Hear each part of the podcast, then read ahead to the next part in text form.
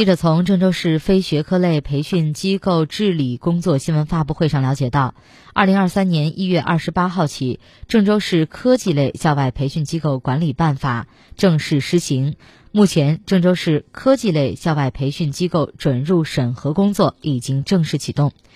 管理办法中明确了科技类校外培训机构的适用范围，在郑州市行政区域内，利用非国家。财政性经费举办，面向义务教育阶段中小学生，围绕科学探索和技术创新，在自然科学和工程技术领域从事编程、机器人、创客、科学探索等科技培训服务的企业或民办非企业单位，培训机构应根据河南省校外培训机构预收费资金监管暂行规定规范收费。使用监管服务平台授课、销课结算，不得收取超过三个月或六十个课时的预收费，一次收费不得超过五千元。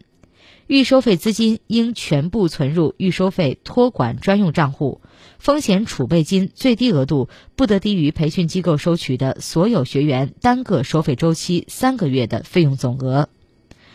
此外，郑州市将全面推行黑白名单制度，对通过审核登记的，将定期在市和区县市两级的新闻媒体和部门网站上公布培训机构的名单及主要信息，并根据日常监管和年检、年度报告公示情况及时更新。